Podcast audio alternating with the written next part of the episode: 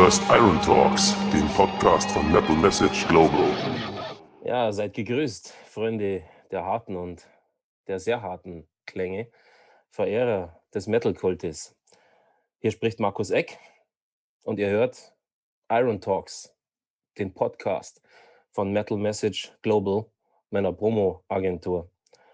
Den habe ich kürzlich ins Leben gerufen, weil mir immer mehr bewusst geworden ist, was es für ein herrliches Werkzeug, was es für eine probate Möglichkeit darstellt, meinen Bandklienten eine zusätzliche Möglichkeit zu offerieren, sich nach außen hin äh, darzustellen, sich nach außen hin mit Informationen äh, an Interessierte zu wenden.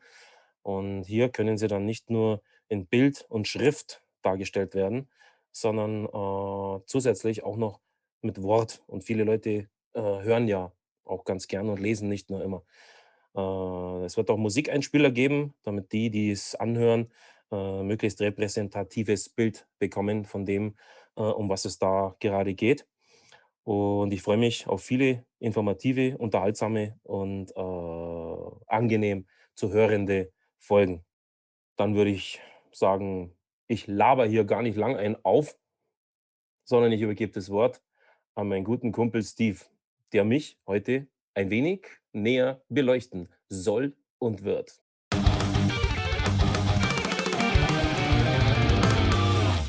Lieber Markus, ähm, ist mir natürlich eine Ehre, ne? Äh, so als langjähriger Wegbegleiter. Ähm, eine ganz besondere Ehre, dich in dieser Pilotfolge deines Iron Talks, ähm, ich würde mal sagen, nach deinem Werdegang ein bisschen zu befragen. Und somit hätte ich gesagt, steig mal gleich direkt ins Gespräch ein und beginnen eigentlich mal ganz am Anfang. Wann und vor allem wie kam der junge Markus zum Metal? Oh, eine schönere Frage hätte ich mir ja gar nicht gewünscht für den Anfang. Äh, da habe ich natürlich ordentlich was rauszuballern. Das glaube Also ich. zunächst ging es ja im zarten Alter von äh, 12, ging es noch gar nicht mal so sehr an den Metal, sondern da, da wurde über den obligatorischen Weg eines Klassenkameraden äh, wurden AC/DC an mich herangetragen. Oh Und ja, yeah. was soll ich sagen? Die allererste AC/DC, die mir zuteil werden sollte, war zum Glück die Power Age. Geile Platte. Oh ja, wir saßen da damals an einem schönen Nachmittags, weiß ich noch heute, auf einem, damals hieß es so, Abenteuerspielplatz in einer äh, Blockhütte, äh, die äh, ringsherum eigentlich offen war. Und man traf sich da am Nachmittag für Plausch, Blödsinn. Und dann kommt er und bringt so ein Stereo-Tape-Radio-Rekorder mit. Äh, Heute heißen die Dinger wohl Ghetto Blaster. Damals war, waren sie ein Drittel so klein, äh, aber von der Bedeutung her bestimmt zehnmal größer, als man es heute annehmen möchte. Und der Kerle, äh, der hatte die Power Age auf Kassette aufgenommen von einer Platte. Und hat er mir das vorgespielt. Äh, und ja, das war eine Initialzündung, das war ein Erweckungserlebnis, es war eine Offenbarung. Ich kann es nicht anders in Worte fassen. Es gefiel mir von der ersten Minute an besser und besser und besser. Wie alt warst du da? Zwölf, äh, elf oder zwölf, glaube ich. Okay. Ganz genau weiß ich das nicht mehr, äh, denn andere Dinge sind viel wichtiger. Nämlich, dass das, wie, wie, wie gerade zitiert, eine, eine, eine Offenbarung war. Und ich gemerkt habe, dass das, was ich da gehört habe, absolut meins ist und sein soll. Mhm. Mehr, mehr kann man in so einem Moment auch als, als Halbwüchsiger ja gar nicht äh, wahrnehmen oder, oder denken. Ich habe mir das einfach angehört und es, es tat mir gut. Der nächste Schritt war dann, dass auch mir von dem Kumpel damals, von dem Klassenkameraden, diese äh, Platte auf Kassette aufgenommen wurde und sich auf meinem damaligen Philips Mono Flachkassettenspieler jeden Abend ganz gut machte vorm Einschlafen.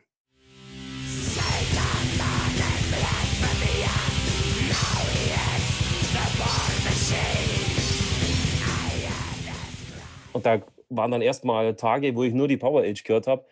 Und so recht habe ich nicht verstanden, was das in mir ausgelöst hat, weil ich noch zu jung war und zu unreif und äh, zu wenig Worte im Sinn hatte, um das zu umschreiben. Aber ich habe es ins Herz geschlossen. Es war Liebe auf den ersten Hörer. Äh, ich habe die Power Age habe ich heute in, in verschiedenen Vinylversionen. Ich habe sie als CD, ich habe sie als aufgenommene Kassette und sogar als Originaltape. Also diese Platte ist mir heilig, wie so viele andere auch. Und bis heute äh, ich bin jetzt über 50, ist dieses Hörerlebnis mit dieser Power Age immer noch dieselbe Magie wie damals beim, beim ersten und, und sonstigen Mal. Es ist Mhm. mit einer meiner Lieblingsplatten von ACDC und das war der Anfang. Und naja, sowas geht dann recht schnell. Wir hatten ja damals äh, zu der Zeit, waren es 78, 79, 80, 81, irgendwie, ich müsste jetzt da groß äh, lügen, wenn ich da irgendwie Zahlen nennen würde. Hab's nicht so mit Zahlen.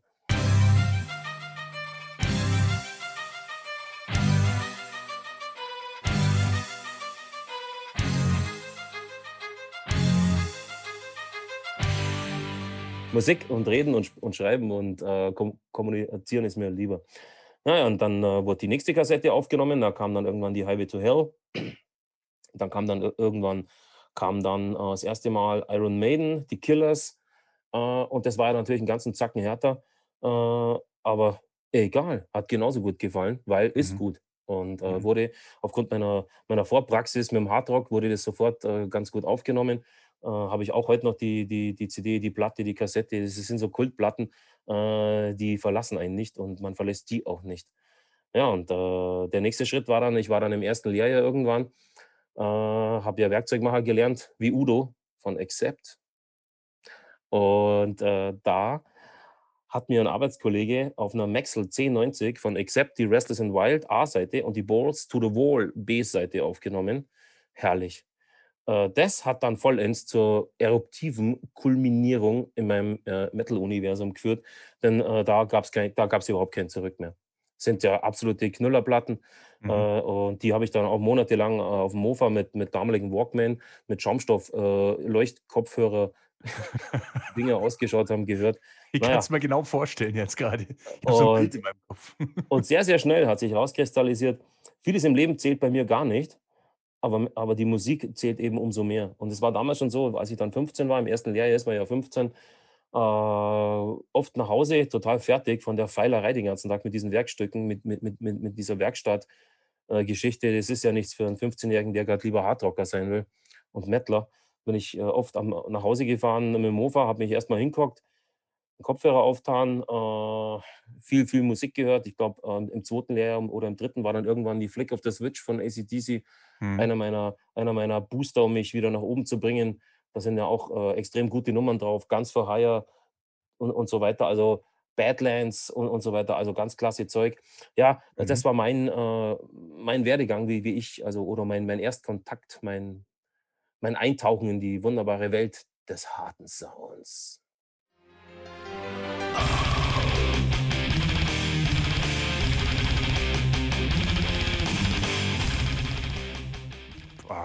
Ja, das ist doch schon mal 'ne 'n guter Anfang von unserem Gespräch. Und diese diese unbändige Leidenschaft, die du da jetzt aufgebaut hast in jungen Jahren, sage ich mal, zum Metal, zum Hardrock, zum Heavy Rock, nahm bei dir ja irgendwann mal so richtig Fahrt auf, könnte man sagen, ne? in der Und, Tat. Äh, du bist somit auch ich kenne dich ja jetzt schon sehr, sehr lange und du bist ja leidenschaftlicher Kollektor von metallischen Ergüssen und, Das kann äh, man so sagen. Ne, ähm, sprich einer ganzen Menge an Platten und CDs, die da bei dir so im Schrank stehen, so Schätze. Ja, da sind Schätze dabei. So Ja. eine, so eine Sammlung, kurz, kurz äh, darauf hinzuweisen, so eine Sammlung, eine echte Sammlung, äh, die wächst nicht stupide, sondern die, die, die verschlankt sich, die verjüngt sich, die erweitert sich, aber sie bleibt, sie bleibt. Sie bleibt, ja. Und das hat dir aber irgendwann ja dann nicht mehr gereicht, ne? Ähm, Nein. wie ging's denn- dann wie ging's dann mit diesem Metal-Cult? Das würde mich sehr interessieren. Wie ging's dann mit dem Metal-Cult weiter? Was waren deine Ah. nächsten Schritte dann? Ja, es wurde natürlich entdeckt, entdeckt, entdeckt, gekauft, gekauft, gekauft. Was, aber was heißt gekauft? Eher noch weniger, weil ich war noch in der Lehre äh, und mit damals äh, knapp über 300 Mark äh, Lehrlingssalär, äh, da kann man ja gar nichts machen. Ich musste ja Miet, noch Miete abdrücken, noch zu Hause noch ein bisschen. Und äh, ei- eigentlich lebten meine ersten Jahre lebten davon, dass mir äh, Leute, gute Leute, anständige Leute, wenn man es so sieht, aufgrund dessen, was sie für mich taten, mir eine Maxel und eine TDK und eine Denon und eine Mhm. BASF und was weiß ich, was es damals nicht noch alles gab, Kassette, also Tape, Aufnahmen. Und ich habe diese Tradition fortbehalten. Ich wollte nie Mix, Mixtapes haben. Das habe ich dann erst später gemacht, wo ich einen Führerschein und das äh, Auto hatte. Aber äh, in jungen Jahren wollte ich, weil ich ja keinen Plattenspieler hatte und keine Anlage, weil das Geld einfach Mhm. noch nicht da war von zu Hause. In jungen Jahren wollte ich dann so eine Art Ersatz haben für ein Album und das war eben eine, eine 90er 10, 90 äh, mit 90 Minuten Spielzeit, wo dann zwei Alben jeweils 45 Minuten, da hat immer ein Albumband ganz gut draufgepasst. Und das waren dann, das war, so habe ich meine Sammlung aufgebaut. Und äh, wie es so oft ist, äh, derjenige, der sich nicht gleich alles kaufen kann, sondern äh, der sich mühsam oder sagen wir mal eher auf, auf anderem Wege äh, ins Haus holt oder stellt, sprich in, mit aufgenommenen Kassetten, der legt natürlich umso mehr Liebe, Hingabe, Mühe rein. Und ich habe mir dann damals mit meinem technisch Zeichnen äh, Zeug, habe ich mir weiße Papiere ausgeschnitten, habe Zeilen gezogen und habe mit 0,3er Tuschefüller, 0,5er Tuschefüller und 0,7er habe ich Mhm. mir ganz eigene Schriftarten schon mal ausgedacht. Das ging schon fast in die Kalligrafie rein. Habe Mhm. diese äh, Kassetten liebevollst beschriftet, habe aus dem Metal Hammer, Rockhard und was es da, Crash und was es da damals alles gab, habe ich von den Werbeanzeigen, die da drin waren, die Logos ausgeschnitten Mhm. äh, mit einem mit 'n Bastelmesser und und habe die ganz penibel auf die Mhm. Frontseite dieser dieser Tapes geklebt und die diese Sammlung wuchs dann. Das war so das war halt so meine meine Metal-Sammlung. Die anderen hatten Ja. natürlich schon tonnenweise Platten, weil sie die von ihren Alten in den Arsch geschoben gekriegt haben oder haben selber halt einfach das Geld gehabt und haben sich die gekauft. Ich hatte meine Tapes. Und damals hat sich schon eins rauskristallisiert. Äh, ich kann nicht alles kaufen, was die anderen haben, aber das, was ich habe, das liebe ich dafür umso mehr.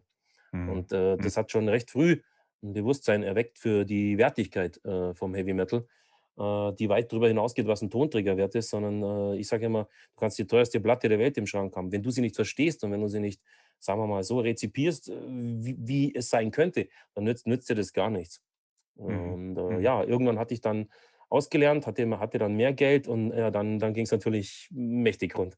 Damals gab's, äh, Versand Versand äh, es gab Groovers Paradise, es gab Malibu, EMP gab's ja sowieso schon immer. Und da da ging sofort 'ne Menge flöten. Und damals habe ich viele Platten, äh, gekauft, Vinyls, Cutouts aus aus Oversea, teilweise für 6 Mark.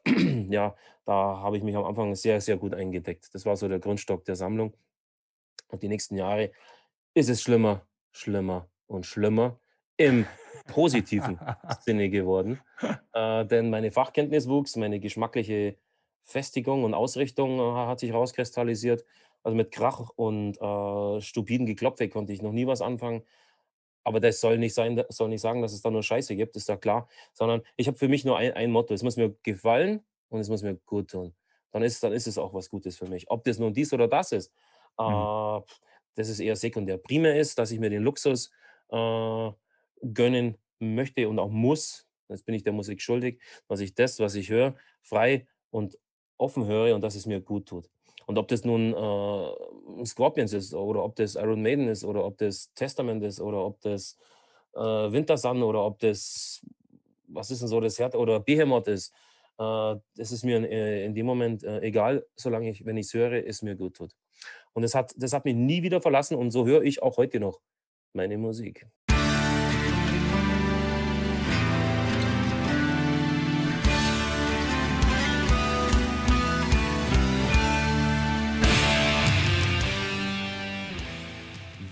An welcher Stelle oder wie bist du auf die Idee gekommen, damals, ähm, anzufangen, Reviews zu schreiben, äh, dich an die ähm, an die Großen sozusagen dann ranzupirschen, äh, Mhm. Metal Hammer et cetera, ja? Wie wie, äh das würde mich interessieren. Wie wie bist du da drauf gekommen? Was war da die Initialzündung? Ist sehr schnell erklärt. Ich habe mir damals, äh, kein Metal Hammer gekauft. Ich habe auch kein Rockhard gekauft. Sch schlicht, weil ich die 6 Mark oder 6,50 oder 7 Mark, ich weiß nicht, wie wie dann gekostet hat, und Mhm. natürlich viel lieber in irgend 'ne Platte von, äh, Malibu oder oder Groovers Paradise für für 6 Mark investiert. Bin oft beim Einkaufen gestanden und habe die, äh, Metal Hammer und und Rockharte gelesen, habe mir da so meine Tipps geholt. Und, äh, da ja, da ist mir aufgefallen, äh, ich sage es mal ganz höflich und ganz kollegial, es hat nicht immer meinen Nerv getroffen, was da so geschrieben wurde über Bands, Okay. die ich grade Okay. angefangen habe, für mich zu entdecken. Mhm. Und, äh, im im krassesten Fall, sagen wir mal, war es so, dass eine echte Killertruppe meiner Meinung nach völlig unnötig verrissen worden ist. Okay. Vielleicht, weil sie keine Label-Lobby im Rücken hatte, weil sie keine Fürsprecher hatte, die mit Anzeigen, Schaltungen da irgendwas Positives erwirken hätten Mhm. sollen oder können. Welche Äh, Killertruppe war denn das? Weißt du es noch? Oh, das weiß also das das ging so richtig ging das los mit dem, äh, 98er, 99er, äh, Black Metal Boom. Mhm. Äh, das war ja was, als ich das erste Mal Emperor gehört habe oder das erste Mal Dimmu Borgir Mhm. oder auch das erste Mal Disaster, die, äh, Touch of Medieval Darkness zum Beispiel. Das waren so Scheiben, äh, ja, da dachte ich mir: „Boah, so wie die singen und so wie das klingt, so spricht das aus meiner, äh, rebellischen, äh, Mhm. Untergrundseele.“ Äh, ich bin jetzt nicht gerade einer, der aus aus'm reichen Elternhaus kommt und der sein Leben lang Zucker in den Arsch gepustet bekommen hat. Nein, Freunde, Ja. das Gegenteil war der Fall. Und, äh, ich musste schon sehr früh lernen, zurückzustecken und ja, Ja. oft mal lang auf was zu sparen. Äh, und ich konnte es noch nie haben. Äh, was ich nicht haben kann, ist Arroganz, ist Hochnäsigkeit, äh, und ist so eine herablassende Art. Und wenn ich 'ne wenn ich 'ne Review lese, wo ich mir denke: „Wie kann jemand so was schreiben über so eine geile Platte, äh, und das so ins Lächerliche ziehen?“ Ja, dann dann rührt das einfach an mir. Und, äh, das ging mit ein paar U Underground Black Metal, äh, Kapellen damals los, äh, wo ich mir dachte: „Hm, kann ich so nicht stehen lassen. Ich ich kann es vielleicht sogar besser umschreiben, weil ich die Platte mehr liebe.“ Also, so war die Intention dahinter. Ja. Natürlich der Schreibstil, den ich, äh, damals, äh, handschriftlich noch, äh, angefangen habe auf auf auf weißen Blättern, der war ja holprig. Äh, das war ja lang nicht das, was ich heute, äh, nach nach nach nach 20 Jahren schreiberischer Praxis, äh, rauslassen kann. Ist ja klar, man wird besser, je länger man was macht. Aber, äh, ich habe mir Mühe gegeben und ich habe die die die ersten Reviews damals sogar noch handschriftlich, das muss man sich mal vorstellen, habe ich in der Firma, wo ich gearbeitet habe, da war ich, äh, technischer Einkäufer, habe ich, äh, durchs Fax gelassen. Denn in den Mhm. ganzen Heften waren Werbeanzeigen, da waren ja auch Faxnummern drin. E-Mails kamen erst ab ab 2000, 2001, dass dass da Internetseiten und E-Mail-Adressen dabei waren. Davor waren ja nur, äh, Post Office, äh, oder PO Box oder, äh, eben Faxnummern. Ja, und ich habe mir gedacht: „Ein Versuch ist es allemal wert.“ Ich ich habe intuitiv gespürt, ich muss ich muss da ran, ich muss da ich muss da mitmischen. Ich will da auch Teil davon sein. Ich will auch was schreiben. Ich will auch über Bands, die ich mag, gute Worte lassen und das das mit anderen teilen. Da ging es mir nicht ums Geld. Ich wollte auch meinen Namen nicht irgendwie in in die Welt tragen und mich da, äh, künstlich überhöhen oder mich irgendwie hervortun. Nein, ich ich wollte Teil Teil dieser Musikszene werden, nicht nur als als Rezipient, als Hörer, sondern auch als, äh, Kreativer, der da seine seine Talente ausleben kann. Ja, und die ersten Teile habe ich dann da rausgelassen und das war spannend. Ich hätte ja auch einscheißen können: „Ah, so was traue ich mir nicht zu. Hm, ne, was denken die? Was ist das für ein Spinner?“ Aber wenn jemand von der Sache überzeugt ist, äh, dann dann soll er sie machen und dann mei meistens gelingt's dann auch, wenn er richtig überzeugt ist, wenn er an sich glaubt. Ich habe an mich geglaubt. Aber nicht, weil ich verblendet war oder oder oder verrückt. Es war eine bodenständige, vernünftige s 'n bodenständiges, vernünftiges Selbstvertrauen, der Glaube an mich und meine meine Leidenschaft und meine Hingabe und meinen Enth Enthusiasmus. Ja, und siehe da, äh, so war ungewöhnlich, auch damals schon und da kam ziemlich gutes Feedback. Äh, vielen Dank, äh, freut uns, sehen wir genauso. Äh, und das war dann natürlich so der der Startschuss. Am Anfang habe ich dann wohl einmal eins in der Woche gemacht und in Spitzenzeiten fast jeden Tag. Mhm. Und, äh, es trug sich dann zu, hm, dass ich irgendwann einmal, äh, im Zuge meiner verbesserten Schreibmaschinen Zehnfinger-Tastaturfertigkeit und Fähigkeit imstande war, äh, die Teile so richtig schön niederzuschreiben und auf 'n Nadeldrucker damals steinzeitmäßig auszudrucken. Äh, ja, und dann habe ich mir auch schon, äh, den Namen zurechtgelegt, äh, Metal Message, der stand dann. Ich hatte dann so selber gezeichnete Formulare, wo dann oben Metal Message stand, äh, mit mit so Balken, 3D-Verkünstelungen, vielleicht noch ein paar Pentagramme rein, damit's stilechter wirkt. Ja, und, äh, die habe ich dann eingespannt in den Drucker und habe meine Texte eben dann ausgedruckt und und so habe ich das dann rausgeschickt. Das war Metal Message im, äh, Steinzeitformat sozusagen. Es müsste 98, 99 so um den Dreh rum gewesen sein. Und irgendwann hatte ich dann ich glaube, ich hatte so fast 50 Stück Mhm. und, äh, das ist dann schon mal was. Und da rei ist dann der Gedanke gereift: „Na ja, scheinst es ja doch nicht ganz so schlecht drauf zu haben.“ Und dann, ähm, wollte ich auch mal beim Magazin was schreiben. Ich denke, ein nur natürlicher Hergang. Mhm. Und wie es der Teufel wollte, wurde beim Sonic Seducer damals, äh, 'ne Stelle frei, äh, als ja, als Schreiber, als Autor, als Rezensent, als Interviewer und, äh, einer von einem Label Wie das Label heißt, weiß ich gar nicht mehr. Ich glaube, es war Solistitium Records. Äh, der ging dann über ein Millennium Metal und der hat mir gesagt, beim Sonic Seducer suchen die wohl jemand. Also verbürgt ist es nicht, ich weiß es nicht mehr, aber ich habe es zumindest so auf die Schnelle in Erinnerung. Und dann habe ich eine Bewerbung halt hingeschickt, ganz unkompliziert. Hallo Leute, ich bin Metal besessen, ich würde gerne bei euch mitschreiben. Hier sind Schriftproben. Und äh, Ja, das habe ich dann ja. alles, ich, ich glaube, in den Brief habe ich das gesteckt, ausgedruckt, weil das per Fax war es mir zu unprofessionell, da wollte ich schon ein bisschen cooler rüberkommen. Und da habe ich eine klassische Bewerbung äh, geschickt. Ja, und die überzeugte. Ich erhielt den Zuschlag äh, und habe irgendwann mein erstes Interview gemacht. Das war die Band Bloodthorn aus Frankreich, glaube ich, waren die ja, Franzosen. Äh, das Interview umfasste 2500 Zeichen. Die Vorgabe war aber, äh, ich kann das nicht als, als Zettel oder Fax oder Brief oder irgendwas haben. Äh, ich muss das per E-Mail schicken als Word-Doc-Datei. Oh mein Gott, jetzt muss ich mir ja einen Computer kaufen. Ging's Die los. Dinge, die ich ja so verabscheute damals.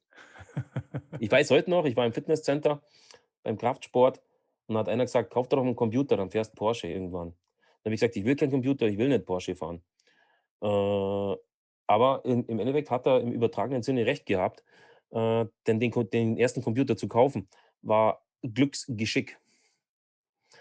Und ähm, ja, ich war damals äh, auf, auf, auf, am Durchpflügen von, Werbe, von Werbeblättern in der Zeitung und da haben sie in dem, in dem Baumarkt haben sie so ein damaliges Starter-Set verkauft, so ein ganz kleiner äh, Turm mit einem äh, 17 Zoller Röhrenmonitor und, und so einer Tastatur halt und einer Maus.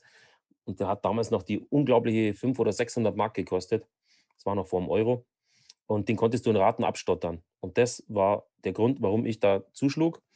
Äh, und das war mein erster Computer. Und ich hatte es ein, äh, so ein Bammel. Alles völlig neu. Ich kannte mich ja 0,0 aus. Woher auch? Und ich musste innerhalb von äh, ja, einem Monat, na nicht einmal, drei Wochen waren es, glaube ich, musste ich dann irgendwann mein Interview abliefern. So, Computer Okay. gekauft, Schreibtisch aufgestellt, äh, Computer aufgestellt, alles angeschlossen und von Tuten und Blasen ja keine Ahnung gehabt. Und dann erst einmal äh, in einem Monat sich, sich semi, semi-mäßig das Zehn-Finger-Ding draufgebracht. Hat nicht funktioniert. Ich habe das erste Interview, glaube ich, mit Adler Zehn-Finger-Suchsystem äh, reingehauen. Mein Englisch war auch damals noch ziemlich gummimäßig, aber es hat alles geklappt. Ich habe das Interview per Telefon gemacht, habe es aufgenommen auf ein Diktaphon, habe das Interview runtergetippelt und habe es abgeliefert und es war im Heft. Und Heureka, werde es nie vergessen.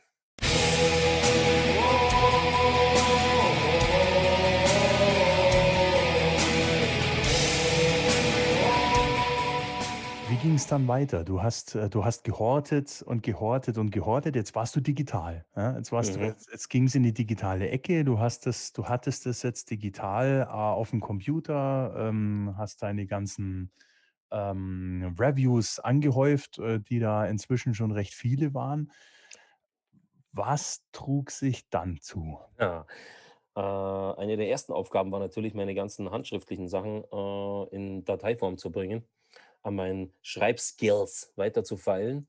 Äh, Mhm. und äh, so wie ich heute hier sitze, ich habe mir damals für mich selber geschworen, beim Heiligen Stahl, ich werde zehn Finger schreiben. Und Mhm. wenn es mich aufarbeitet, ich muss das machen. Ich habe es mir dann sklavisch antrainiert, habe es mir beigebracht und ja, so circa nach eineinhalb Jahre äh, konnte ich zehn Finger schreiben. Mein, mein absolutes Ziel war von Anfang an, zu schreiben, so schnell wie ich denke und so, äh, so schnell wie ich eben, in, wenn ich Musik höre, entstehen Gedanken und, und diese Gedanken eins zu eins sofort runterzuschreiben, ohne Verzögerung, damit ein flüssiger äh, Bericht entsteht äh, und, und damit ich nicht jedes Mal neu anfangen muss, wenn, wenn, wenn, ich, wenn ich mit dem Gedanken nicht Schritt halten kann und so weiter. Und das habe ich drauf, drauf geschafft. Äh, und ja, dann gab es natürlich kein Zurück. Dann habe ich geschrieben, geschrieben, geschrieben. Dann habe ich irgendwann beim Metal Hammer angeheuert, dann habe ich beim chinesischen Painkiller äh, mich beworben, äh, bei Yang Yu, da habe ich dann äh, mit, mitgeschrieben. Die haben auch teilweise Artikel von mir ins Chinesische übersetzt und dort dann da rausgebracht. Äh, es, war, es war herrlich. Dann habe ich beim äh, Metal Hammer angeheuert, dann habe ich bei EMP ha, ha- habe ich angeheuert, dann irgendwann beim Müller Musikmagazin habe ich mal mitgemacht. Ach, es waren, es waren, es waren wirklich viele.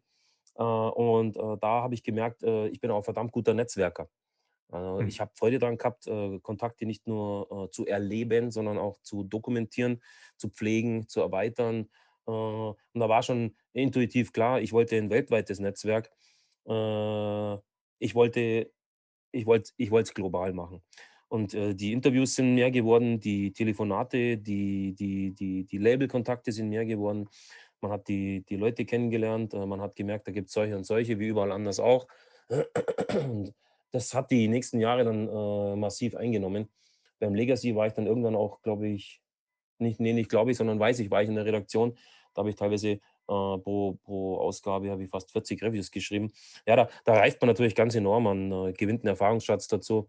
Äh, das Englisch wird besser, die, die, die, die, die, die Kenntnis wird besser, die Einschätzung, was, was ist das für ein Label, was, was, was, was bringen die raus, wie präsentieren die sich, sind die professionell, sind es Rohrkrepierer, sind es Dilettanten, mhm. sind es Blender, sind es Schwätzer, sind es Idealisten, sind es Gute, kann man mit denen weiterhin was machen und so weiter und so fort. Äh, das geht nicht von heute auf morgen. Es braucht mhm. Jahre, bis man da äh, eine Kompetenz hat und auch ein Gefühl und einen Bezug dazu, welches Label wie welche Musik bringt und äh, ist, ist das was, mit dem man sich beschäftigen sollte oder nicht. Mhm. Und ähm, wenn du magst, nehme ich die nächste Frage sogar vorweg. Äh, du, also wenn Nein, du das wäre unhöflich. Ich lass dich, ich lass dich rausknattern. Das wäre unhöflich. nee, äh, dann, dann, dann, dann lass mich dir einen kleinen Schubs geben. Ähm, Jawohl.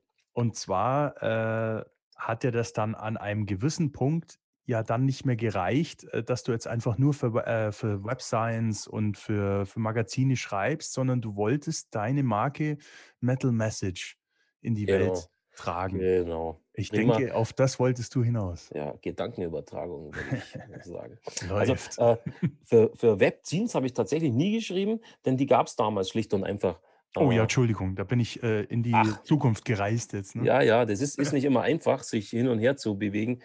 Äh, so schnell. Also die Webzines, die kamen tatsächlich, äh, die frühesten kamen wohl Mitte, Ende, na Mitte, Mitte ist zu früh, Ende 90er kamen die ersten.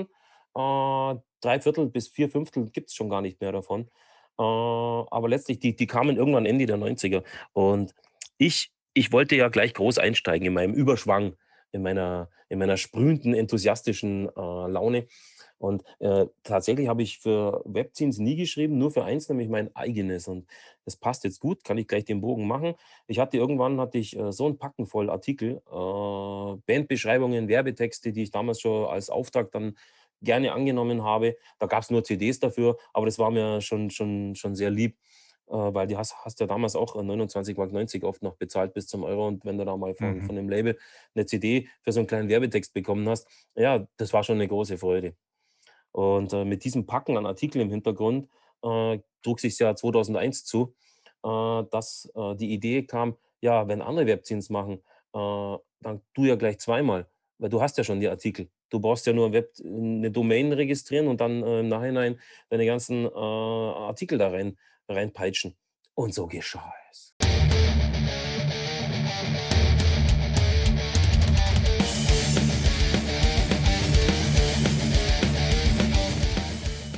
Was, was gut war, was passend ist äh, oder was passend war, war den Namen hatte ich ja sogar schon. Äh, den, da musste ich gar nicht lange überlegen. Und es, es hat gut gepasst, äh, denn ich, ich habe nie mich entschieden für Metal äh, Massacre, für Metal Devastation, für Metal Mayhem. Nö, ich war mit dem Metal Message, war ich gut äh, beraten. Mhm. das hatte ich damals schon intuitiv mir gut erdacht und so, der Name wurde natürlich dann übergeführt. Und das war die Gründung von Metal Message im Jahr 2001, im September war das. Äh, dann nähert sich jetzt dieses Jahr das 20-Jährige. Ein 20-jähriges Jubiläum. Eine lange Zeit. Lange Zeit. Jetzt hast du äh, so lange Zeit sozusagen dieses Websign Metal Message äh, vorangetrieben, hast da Tausende und Abertausende, ich weiß es, äh, wirklich Abertausende an Reviews und Interviews reingeklopft. Ich habe dich ja da begleiten dürfen, diese ganze, diese ganzen 20 Jahre. War eine tolle Zeit. Und ähm, du hast dich aber an einem gewissen Punkt äh, von deinem Website, hast du dich dann zu entschieden, die Grundpfeiler von Metal Message neu aufzustellen. Ne? Ähm, erzähl doch mal, was, was dich dazu bewogen hat, äh, mhm. Metal Message neu zu definieren und welchen Weg du dann weg von dem Standard Websign dann eingeschlagen hast. Danke für die Frage, die ist mir sehr willkommen. äh, ja, wenn du das, wenn du das 15, na, wenn du das 15 Jahre machst, also so sagen wir mal so, so 95, 96 die ersten Hand, handschriftlichen Dinger und, und du willst über Mhm. Bands was schreiben und du machst das äh, irgendwann 10, 15 Jahre, äh, dann, wenn einer so ein Enthusiast und, und so, ein, so ein Macher ist wie ich, der, der hat sich dann da hinreichend ausgetobt. Mhm. Und äh, nach dem drei oder vier oder fünftausendsten Review und nach dem tausendsten Interview, ja, und da weiß man jetzt, okay, das kann ich, äh, das kann ich sehr gut. Da habe ich mich jetzt verwirklicht, da habe ich mich umgesetzt, da habe ich mich ausgetobt. Äh, ja, hm, ich will jetzt mal was anders machen. Und dann Mhm. habe ich simultan habe ich gemerkt, ich habe ja einen unfassbaren äh, Batzen an weltweiten Kontakten. Also Mhm. Bands, Labels, äh, Promoagenturen, Coverzeichner, äh, Grafiker, also äh, Studios, äh, alles, was man sich vorstellen kann. Mhm. Ähm, und da ist dann eines Tages der Gedanke gereift, Mensch, du könntest doch mit dem, was du da alles hast, könntest du doch äh, so vielen Bands beste Dienste erweisen, die teilwe teilweise ihrerseits ja auch völlig neu anfangen äh, und händeringend nach Leuten suchen, die sie auf ihrem Werdegang von Anfang an äh, kompetent und äh, umfassend begleiten. Mhm. Das Mhm. war die die die die Gründung dann von Metal Message als Promoagentur. Äh, auch wieder eine Art Vorbestimmung, denn es ging einmal mehr nahtlos eins ins andere über. Mhm. Und, äh, wie schnell es ging? Ich weiß noch, es war die erste Band, was ich promotet habe, war Yggdrasil, äh, aus Schweden. Eine 'ne absolute, äh, Killertruppe. Fo Folk Mhm. Metal haben die gemacht, wunderschöne Musik. Mhm. Wir haben angefangen mit ganz kleinem Budget und ich wusste, ich habe einen äh, sehr, sehr, äh, steinigen Weg vor mir wie immer, aber den den den bin ich ja gern gegangen, denn mir mir ging es darum, die nächste Ebene zu nehmen.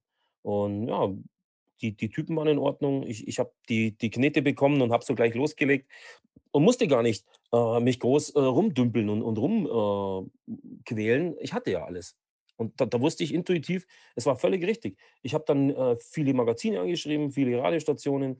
Äh, die kannten mich ja eh schon von meiner journalistischen Tätigkeit, äh, und mit dem Metal Message Webzine damals. Und, äh, drum war der Übergang eigentlich, gar nicht so gravierend. Äh, ich habe nur die Art der Tätigkeit eben verlagert. Äh, ich habe nicht mehr so viel über Bands geschrieben. Ich habe Leute, die über Bands schreiben, mit Bands kontaktiert.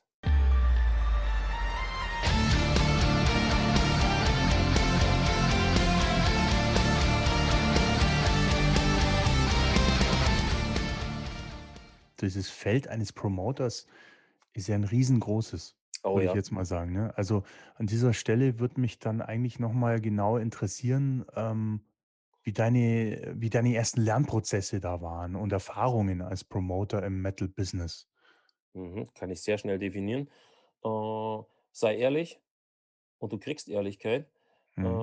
oder nicht. Aber wer dir dann Unehrlichkeit gibt, ist sofort weg und du kannst relativ schnell dein Feld bestellen und deine deine Kreise ziehen, äh, und vor allem sei enthusiastisch, aber nicht überschwänglich. Äh, kleistere die Leute nicht zu, äh, mit deiner eigenen Begeisterung. Äh, letztlich müssen sie selber entscheiden, ob ihnen das gefällt, was du ihnen da gibst, äh, und Mhm. ob sie darüber überhaupt was machen wollen. Aber damit hatte ich kein Problem. Ich bin ja 'n guter Kommunikator, kann's auch gut mit den Leuten, äh, habe, denke ich, schon das, äh, Gefühl für verschiedene Persönlichkeitsprofile. Ähm, manche sind nicht immer ganz einfach, da ist man halt dann noch ein bisschen höflicher, äh, vielleicht auch mal diplomatisch. Aber, äh, Unehrlichkeit, äh, war bei mir nie ein Ding und wird es auch nie geben. Mhm. Und der Erfolg war relativ schnell da. Ich habe dann eine Band nach der anderen gemacht, habe selber die Fühler ausgestreckt, habe mich so bei Bands sozusagen beworben als Promoter. Da Promoter ja oftmals, äh, ü die Überflieger in Sachen Ehrlichkeit und Verlässlichkeit sind, ist es natürlich ein schwerer Stand für mich, äh, auch heute noch, äh, Leute zu überzeugen, dass dass ich eben nicht so eine Flitzpiepe bin, die Geld nimmt und, äh, weg ist.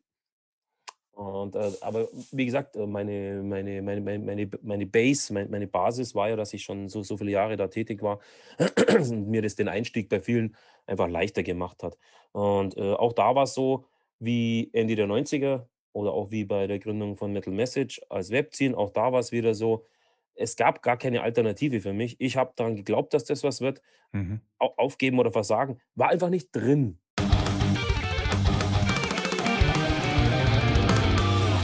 'Ne Herzensangelegenheit war ja dir eigentlich schon immer die Entdeckung und Förderung guter neuer Musik, würde ich jetzt mal Absolut. behaupten, oder?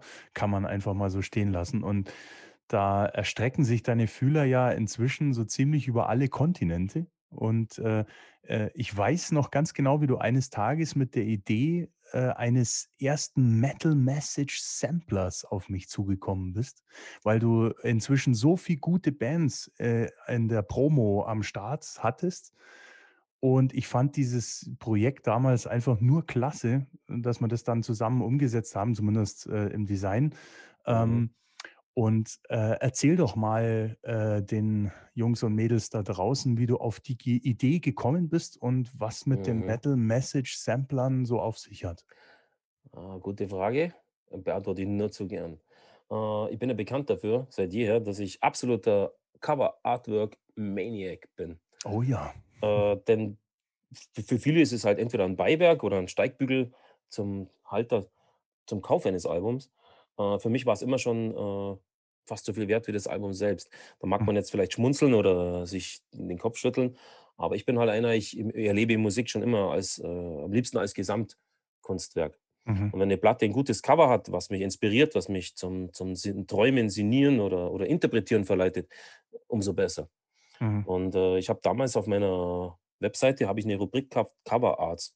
Und da habe ich auch Specials äh, geschrieben über Coverzeichner, habe die interviewt, habe die Artikel dann äh, da eingepflegt, habe die Cover dazu, hatte auch eine Rubrik Covers, äh, die ganz liebevoll und penibel und aufwendig äh, erstellt wurde mit, mit hunderten von, von Covern. Ich Mhm. weiß noch, als ich das Türfing-Cover gesehen habe von der ersten und von dem Nachfolgealbum Waldre Galga äh, von Chris Verwimmt, der über die Jahre einer meiner liebsten Freunde geworden ist, habe ich äh, mir gedacht, Mensch, das muss doch auf meine Webseite. Ich will das auf meiner Seite haben, ich will das zeigen. Und äh, daraus ist die Rubrik äh, Covers entstanden. Und im, im Weiteren daneben auch diese Specials zu Coverzeichnern. Denn die Coverzeichner führen leider ein Schattendasein. In, in den letzten Jahren im Internet ist es besser geworden, weil man mehr Möglichkeiten hat, sich über sie zu informieren. Aber als es noch kein Internet gab, hat man eine Platte gekauft, da war ein gutes Cover, da stand nur der Name von dem und mehr wusste man nicht. Ja, Wer ist es? Was macht er sonst so? und schade so eigentlich. weiter.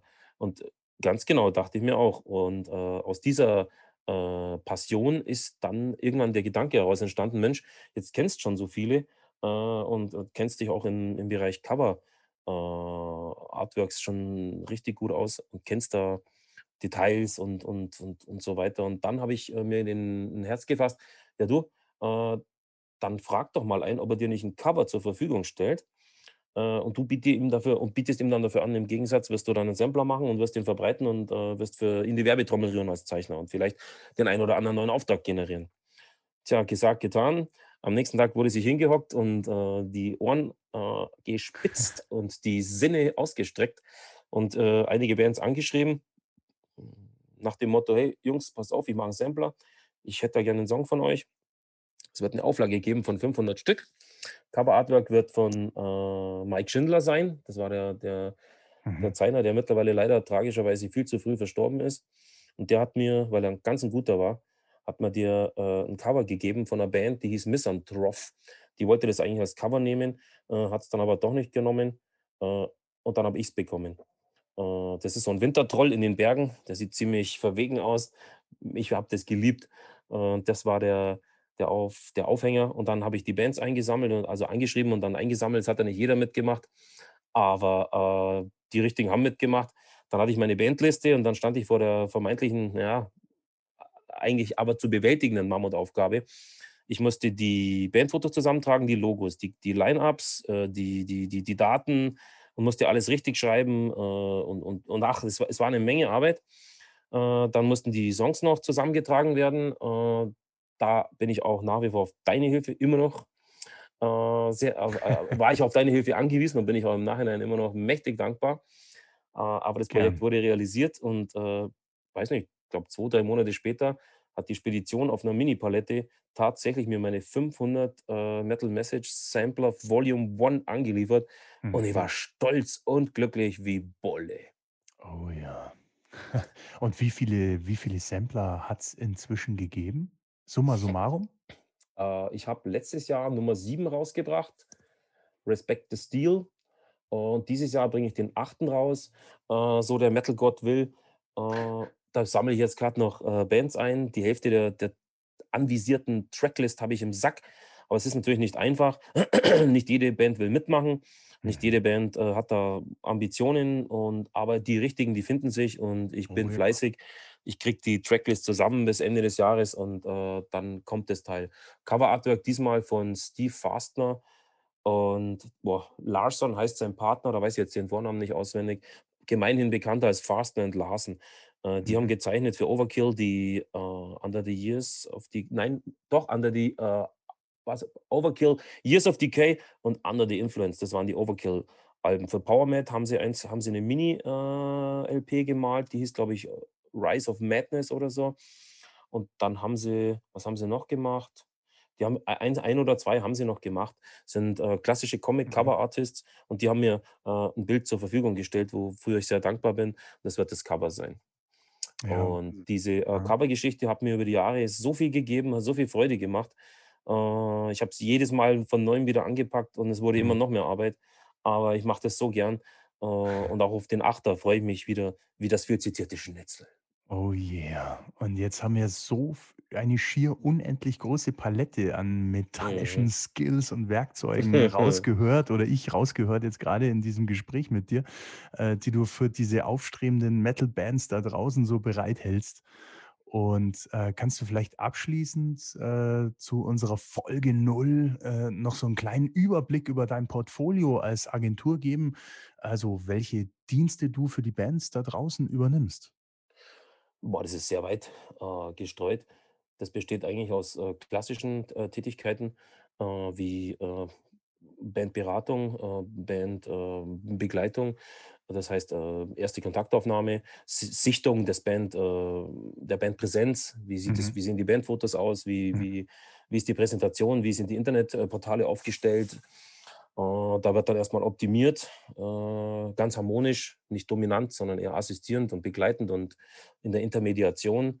Äh, Im nächsten, im, nächsten Schritt einigt man sich dann darauf, wie die Band von mir promotet werden wird oder soll, wie sie präsentiert wird. Dann wird klassisch an die Medienpartner und die Radios herangegangen und die Band einfach denen näher gebracht äh, mit heute allgemeingültigen äh, Maßnahmen, das heißt Media-Mailings, äh, Facebook, Instagram, die, die ganzen äh, Pinterest, Tumblr, ach was weiß, äh, Twitter, wa- was alles gibt. Und da Mhm. bewege ich mich äh, eben im, im, im großen, im glücklichen großen Rahmen meiner über die Jahre aufgestellten Portale und Möglichkeiten. Und im Weiteren bin ich natürlich äh, dann jemand, der der Band auch die Fragen beantwortet, wenn sie Fragen hat. Äh, wie sollen wir dies machen? Kennst du den? Wie gehen wir daran? Äh, da gibt es ja nichts, wo ich nicht helfen kann. Und äh, das Schöne ist, ich mache das jetzt ja schon so viele Jahre und da ist halt ein reicher Fundus an Erfahrung und an Kompetenzen zustande gekommen. Und immer wieder kommt mir halt auch meine journalistische Kompetenz zugute. Ich kann Werbetexte aufpolieren oder, oder gänzlich neu verfassen, äh, hängt von der Band ab, wie sie das möchte. Äh, dann habe ich dann meine eigene Webseite immer noch, die ja äh, zur Agentur Homepage umgebaut wurde. Äh, da, da kann ich präsentieren. Ich kann Songs auf Soundcloud hochladen, kann die in Spotify, in meine Spotify-Playlist kann ich die reinknattern. Also die Möglichkeiten sind, sind ganz enorm durch die heutige digitale Welt und halt auch ähm, von meiner Seite aus sehr gut umzusetzen, weil ich ja seit 20 Jahren jeden Tag am Schreibtisch hocke. Ich, ich schreibe schreib wie ein Derwisch, wie, ein- wie, ein, wie ein Teufel und es ist, es, ich kann das alles so schnell machen und bin halt für eine Band, äh, simpel gesagt, eine große helfende Hand. Und zum 20-jährigen Jubiläum von Metal Message kommt jetzt der Iron Talks Podcast. Was Ganz für genau. ein Jubiläum. Ja? Wa- Was Oh, für eine lange und tolle Zeit mit der Verwirklichung eines Lebenstraums. Kann mhm. man doch eigentlich so emotional mal ausdrücken, oder? Mehr noch unterschreibe ich mit Blut. Und zwar mit Herzblut. Oh yeah. Mir war es jedenfalls ein Fest und eine Ehre zugleich, dich hier zu interviewen, interviewen zu dürfen. Mhm. Ich wünsche dir natürlich als allererster weiterhin von Herzen nur das Allerbeste für Metal Message und äh, deinen neuen Podcast Iron Talks und denke jetzt äh, ist es Zeit, dir das Wort zum Abschluss äh, für die abschließenden Worte zu übergeben. Die Ehre gebührt dir. Ich möchte mich aufs Herzlichste bedanken für ein angenehmes und äh, harmonisches Gespräch und für die Möglichkeit, heute auch mal ausnahmsweise mal was über mich zu erzählen, während ich ja sonst immer nur über, über Bands äh, was zu berichten habe. Äh, ich bin sehr froh über die Entscheidung mit dem Podcast. Ich werde ihn, äh, so wie man mich kennt, genauso beflissen und genauso zielstrebig und visionär weiterverfolgen. Also die erste Folge äh, ist schon im Kasten. Die war mit Konsti von Varus. War ein sehr angenehmes äh, Ding und gleich ein ganz guter Auftakt. Äh, über die nächsten Monate äh, werden einige Folgen. Nicht zu viele, weil ich es nicht inflationär machen möchte. Ich suche auch nicht die große Masse und Bestätigung, sondern ich sehe auch das als einen Dienst an meinen Bands und wie am Anfang erwähnt, eine Möglichkeit, äh, sie zusätzlich noch, noch einmal mehr zu verbreiten. Ich wünsche euch da draußen künftig viel Freude an dem, was ich euch da näher bringe und bleibt gesund und vielen Dank schon mal fürs Reinhören. Macht's gut. Das war Iron Talks, der Podcast von Metal Message Global.